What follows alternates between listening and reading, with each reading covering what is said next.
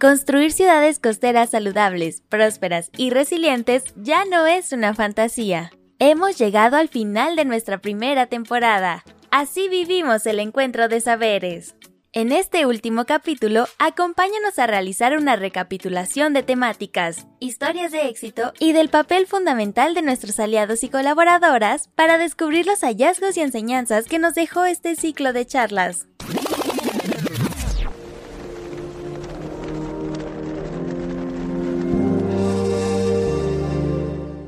Les damos la bienvenida a nuestro Encuentro de Saberes, repensar las ciudades costeras desde la biodiversidad, un podcast de GIZ México en colaboración con Semarnat y Sedatu. Nuestra conductora es Beatriz González, asesora técnica de GIZ México. Comenzamos.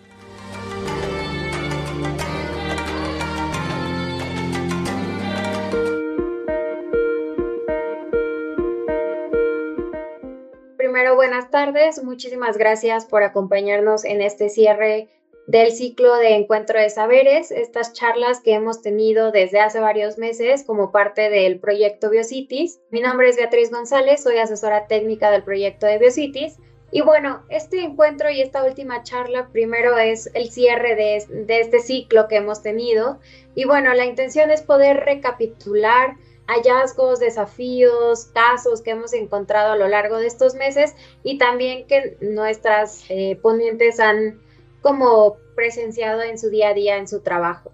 La motivación que tuvimos como GIZ para organizar este encuentro de saberes, primero era sensibilizar sobre la integración de la biodiversidad en ciudades costeras y también como sentar las bases para una ciudad costera resiliente, sana y próspera. Pero sobre todo, eh, la intención era conectar, conectar los diferentes temas, los diferentes desafíos, los diferentes actores que estamos trabajando en estos temas y poder conocer un poco la perspectiva, casos de éxito, las lecciones aprendidas y poder compartirlo con una audiencia mayor. Entonces, antes de comenzar con, con el taller, quisiera presentar a nuestras ponentes. Tenemos a la maestra Marta Niño, que es la directora de sustentabilidad urbana de la Semarnat y es la responsable del desarrollo de instrumentos normativos y de fomento ambiental urbano. Tenemos también a Diana Esmeralda Quiroz Benítez, que es la directora de políticas públicas de SEDATU, quien ha estado desarrollando parte de la agenda urbana ambiental en coordinación con la Semarnat y ha dado seguimiento a los compromisos de SEDATU relacionados a la Agenda 2030, la nueva Agenda Urbana y el Acuerdo de París. Y tenemos también a Guadalupe Wallace, quien está representando a la GIZ quien es la coordinadora de los proyectos de ciudades del Cluster Cities de la GIZ México y que tiene una trayectoria de más de 16 años en la cooperación alemana, en proyectos de gobernanza, biodiversidad y, bueno, ciudades, obviamente. Entonces, primero que nada, muchas gracias por, por aceptar la invitación. Vamos a comenzar con la primera pregunta que me gustaría comenzar a lo mejor con Diana y sería cuáles fueron los temas del ciclo que se abordaron que más llamaron tu atención. Bueno, pues felicitar a la GIZ por la iniciativa para tener este ciclo de charlas. La verdad es que todos los temas que se abordaron me parecen de suma relevancia para los gobiernos locales y particularmente para las ciudades costeras eh, empezamos muy institucionales con esta charla hablando de la agenda urbano ambiental como esta iniciativa entre la SATU y la Semarnat y después a través de este ciclo nos fuimos adentrando en otros temas que ya involucraron más a los gobiernos locales. Entonces me parece que este giro que se les dio fue muy importante porque incluso se lograron detectar algunas herramientas que pueden ser útiles para el mejor manejo de las zonas costeras e incluso con algunos ejemplos se logró visibilizar la importancia de las soluciones basadas en la naturaleza y cómo distintos actores implementaron acciones de este tipo. ¿Por qué? Porque estamos hablando de ciudades que son altamente vulnerables a los efectos del cambio climático. Estamos hablando de ciudades en donde se presentan problemas vinculados a la presencia de asentamientos irregulares, ciudades en donde se han priorizado las actividades económicas, ciudades en donde no se entiende muchas veces por la población, por los funcionarios, por el sector privado, cuál es esta interrelación entre una cuenca, entre el mar, es decir, cómo interactúan todos estos servicios ecosistémicos y sobre todo en, en varias de las sesiones, justo de lo que se habló es de cómo hablamos o cómo cómo retomamos el tema de la valorización de los servicios ecosistémicos. En la medida en que entendamos esta valorización, vamos a poder incorporarlos a los instrumentos de planeación, ¿no? Entonces creo que en toda esta charla sí nos dejó varios elementos para que nosotros como instituciones del gobierno federal podamos retomar. Gracias, Diana. Y como mencionas, y como yo mencioné al inicio, la intención de este encuentro pues era conectar, ¿no? Y no solo conectar a los actores, sino también conectar todas las diferentes temáticas y desafíos que enfrentan las ciudades costeras y cómo podemos ir integrando nuestros trabajos desde nuestros sectores, las incidencias que estamos teniendo y cómo podemos ir abordando todas estas cuestiones de una manera más sistémica y de una manera más integrada. Marta, quisiera escuchar un poco sobre tu opinión respecto a esta pregunta. Siempre hablamos de la agenda gris y de la agenda verde, en donde la ciudad y la diversidad parecían dos cosas disociadas y en donde uno de los primeros reflexiones y aspectos sobresalientes es que ya estamos en otro momento ya estamos entendiendo que las ciudades necesitan este entorno natural para mantener sus propias funciones urbanas. Ya no solamente hablamos de infraestructura y servicios, sino del agua que proveen, de la atención de riesgos. Entonces creo que es muy importante a lo largo de este ciclo de charlas el reconocimiento que ya empieza a haber un cambio de paradigmas de cómo entendemos a la ciudad y a la naturaleza y de la importancia de poder generar nuevas fórmulas para respetar esta naturaleza y capitalizarla.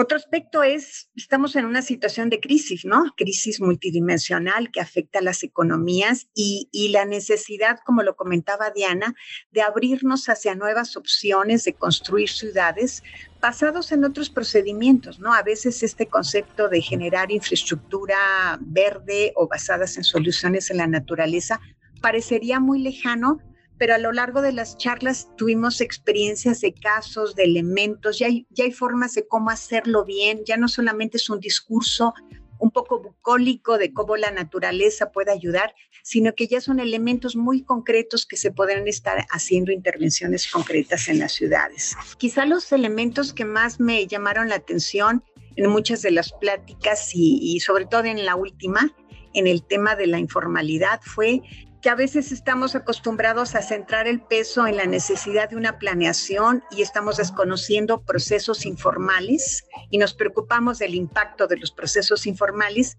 pero este ciclo de charlas nos permite entender que la causa de esos procesos informales es la misma falta de planeación y ceguedad de la planeación ante fenómenos y dinámicas sociales muy importantes, en donde lo que tenemos, y eso sí me pareció sumamente importante, yo creo que hay un acuerdo claro entre Semarnat y Sedatu, por lo menos a nivel federal, de la importancia de recuperar el valor socioambiental del suelo y darle ese valor para empezar a poner un alto en los procesos de ocupación del suelo que atentan contra la diversidad y contra todos los procesos de desarrollo. Y esta recuperación del valor socioambiental del suelo, por supuesto, es un reto al grandísimo poderlo incorporar y asumir en los procesos de planeación, tanto en los procesos de ocupación irregular del suelo. Como ya se ha mencionado, efectivamente había un hilo conductor en todas estas charlas que era reconocer el valor que tiene la biodiversidad de los servicios ambientales para la economía de las ciudades costeras, pero también para sus dinámicas sociales y para su identidad cultural. Y creo que eso se vio reflejado en, en esos subtemas en los que tratamos como de organizar las charlas, ¿no? La importancia que tienen los servicios ambientales para hacer ciudades más resilientes y hacerle frente a los embates del cambio climático y a, a los desastres naturales.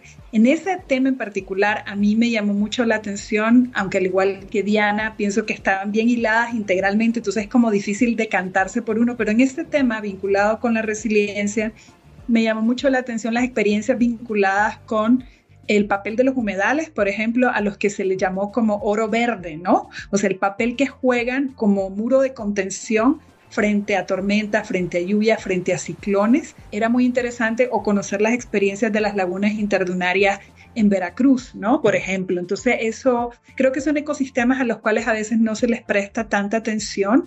Estamos más eh, acostumbrados a hablar de ecosistemas terrestres y estos ecosistemas costeros suelen ser, a pesar de que, de que ocupan una pequeña porción del terreno, tienen un papel fundamental en una serie de servicios para la ciudad, pero para la propia naturaleza. Entonces ahí ese fue un tema que me llamó mucho la atención. Muchísimas gracias, Guadalupe.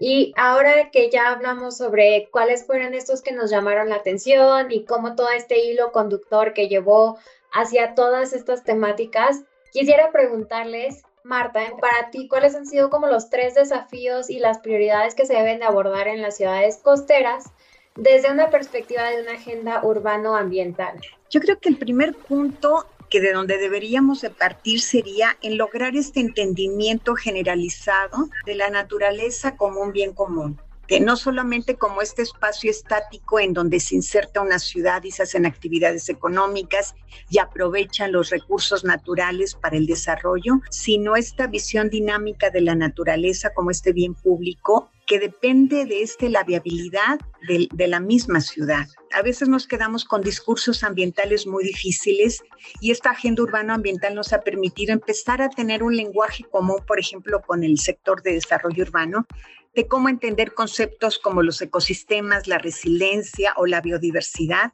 A veces estamos muy sesgados a nuestra misma óptica sectorial o académica o gubernamental y se nos olvida cómo podemos realmente tener este entendimiento común, cómo hacerlo comprensible, que se me hace el punto de partida. Otro desafío tiene que ver con la necesidad de tener una propia evolución en el sector ambiental, en donde la biodiversidad se ha visto tradicionalmente como un esfuerzo de que yo conservo a través de áreas naturales protegidas pero todo lo demás está a cargo de una agenda de protección ambiental. Entonces tenemos que ver que para que una ciudad funcione, la propia agenda gris tiene que incorporar, primero, tiene que evitar que las ciudades expandan sobre suelos productivos y de alto valor ambiental y sobre todo tenemos que incorporar la naturaleza dentro de la ciudad para suplir múltiples funciones y volverla sobre todo mucho más resiliente y mucho más competitiva en el largo plazo y que genere sobre todo su función no solamente de concentrar actividad económica y población, sino generar calidad de vida y seguridad para todos los habitantes. Me gustaría mencionar tres desafíos. El primero es el tema de la resiliencia de las ciudades costeras, es decir, las ciudades costeras eh, están sometidas a un proceso de crecimiento poblacional, pero también de asentamiento, de infraestructura, y esto hace mucha presión sobre el ecosistema, eh, sobre estos ecosistemas que son tan importantes como ya se mencionaron para adaptarse ante el cambio climático y resistir los embates climáticos. Entonces creo que ese es uno de los grandes desafíos, la resiliencia de las ciudades costeras y esto tiene que ver con ese buen manejo de sus, de sus servicios. El otro desafío que creo que enfrentan es el tema de la inequidad, desigual acceso, digamos, de las personas al uso y al disfrute de sus bellezas naturales. Muchas veces en las ciudades la relación entre los turistas ya sean locales o internacionales, y las personas que viven ahí es muy complicada porque, digamos, se ha vuelto muy caro para los habitantes locales residir cerca de las zonas de mayor disfrute, los accesos a las playas públicas también es un tema, yo diría que, que hay que vigilar este riesgo y es un gran desafío el de la inequidad y desigualdad en el acceso. Y el tercero creo que sería el tema del autofinanciamiento dentro de las ciudades para gestionar de forma sostenible el desarrollo mismo de la ciudad, la preservación de los ecosistemas y de su infraestructura. Hay que recordar que el mantenimiento de la infraestructura en ciudades costeras es mucho más caro que en otras regiones porque están sometidas a la salinidad, a los embates climáticos, pero también hay mucho potencial que a través de estos instrumentos de captura de plusvalía y de uso del suelo. Entonces yo me quedaría ahí en la resiliencia, la inequidad y posible desigualdad y el tema de su autofinanciamiento. Yo también anoté unos que son muy parecidos justamente a los que mencionó Marta. No sé si tengamos ahí un sesgo, pero justamente el primero tiene que ver con este, eh, no solamente el entendimiento de, de lo complejo que es en pensar cómo vamos a integrar esta parte urbana, urbana ambiental ya en la práctica, sino también en cómo vamos a generar estas herramientas que nos permitan llevarlo a cabo. Es decir, van a ser metodologías, van a ser cambios en los marcos normativos. ¿Qué necesitamos justamente para permitir que la planeación integral del territorio se realice desde una perspectiva urbano-ambiental?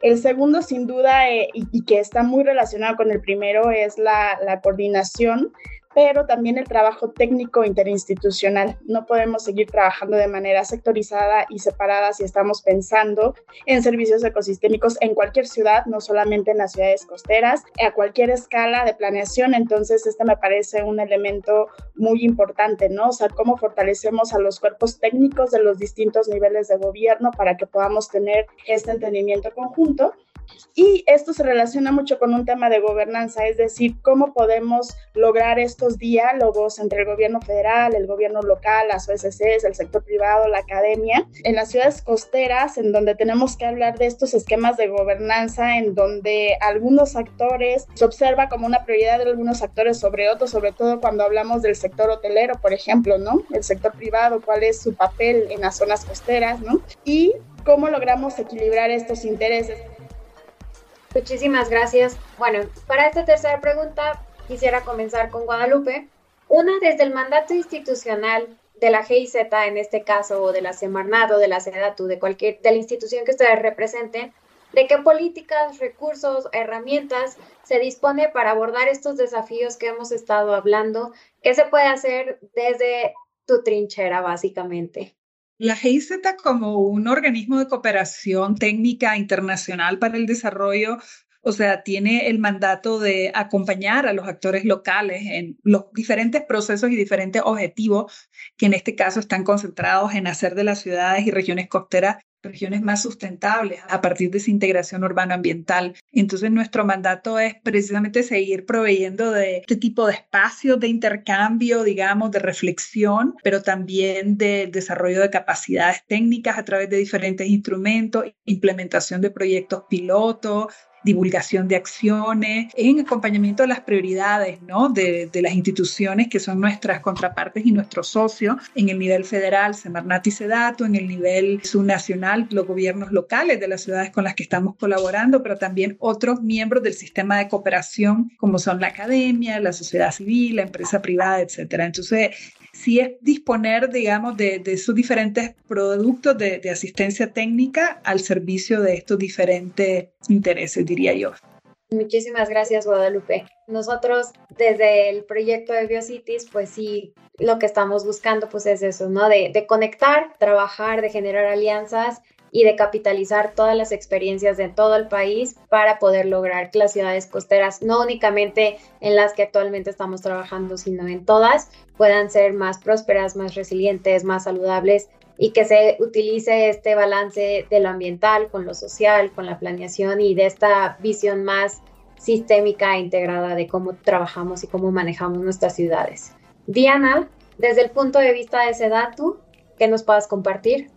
Acá en la SEDATU prácticamente pues tenemos el mandato de, de, generar directrices, lineamientos y cualquier tipo de herramienta que pueda ser útil para que los gobiernos locales tengan a la mano y puedan elaborar sus instrumentos de planeación territorial, ¿no? A distintas escalas y algunos de los elementos que me parecen fundamentales no son exclusivos para ciudades costeras, sino para cualquier tipo de ciudad. Son los lineamientos para la elaboración de los programas municipales de desarrollo urbano. Esta es una herramienta dinámica que hemos venido actualizando y que justamente hemos detectado que los temas de cambio climático, de resiliencia, los temas ambientales deben ser fortalecidos en estos lineamientos y eso lo hemos logrado pues gracias a, a cooperaciones técnicas. Incluso la GIZ nos ha apoyado en este tema y actualmente tenemos en puerta una estrategia nacional por la planeación urbana. Con esta estrategia lo que pretendemos es que un número considerable de municipios en el país pueda elaborar o actualizar sus programas municipales de desarrollo urbano. Se está generando también con el apoyo de la GIZ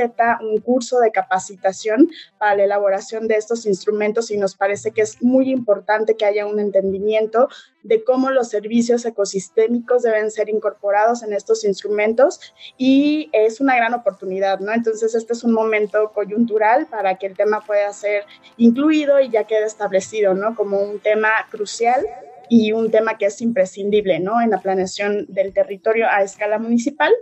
Muchísimas gracias, Diana. Y bueno, encantada de escuchar estas colaboraciones entre instituciones, de este trabajo colaborativo y también de tomar en consideración la resiliencia, como la manera en la que gestionamos el territorio, cambiando un poco la manera convencional como lo venimos haciendo desde hace mucho tiempo. Entonces, Marta, de parte de Semarnat que nos puedas compartir? Pues muy breve, no solo las normas que dice Diana, sino hay una nueva norma que tiene que ver concreto con este proyecto. Es una norma sobre áreas de valor ambiental no urbanizables que va a ser una norma que va a apoyar el proceso de planeación. Es una norma obligatoria a nivel federal que debe de ser considerada en los procesos de planeación y que tiene que ver con suelos de valor ambiental no urbanizables.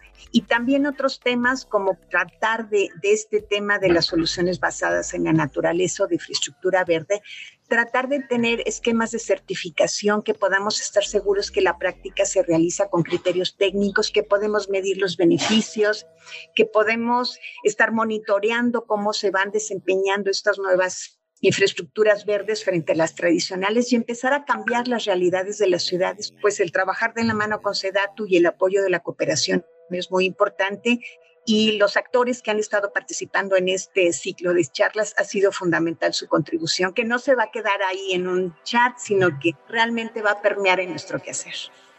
Pues más que nada agradecerles, no solo por su participación el día de hoy, sino también por la participación que tanto Semarnat como Sedatu ha tenido a lo largo de la implementación de este proyecto y que nosotros como Biocities esperamos que este solo sea una primera temporada de estos encuentros de saberes, que más adelante podamos continuar escuchando y bueno, pues no me queda nada más que agradecerles y con esto dar por cerrada la charla.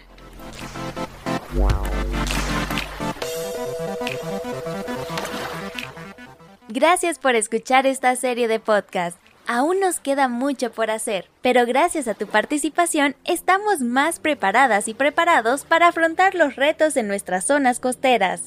Comparte todos los episodios de esta primera temporada, disponibles en ciudadesytransporte.mx, así como en nuestros canales de Spotify, Apple Podcast y Google Podcast. Sigamos actuando por ciudades costeras resilientes, prósperas y saludables.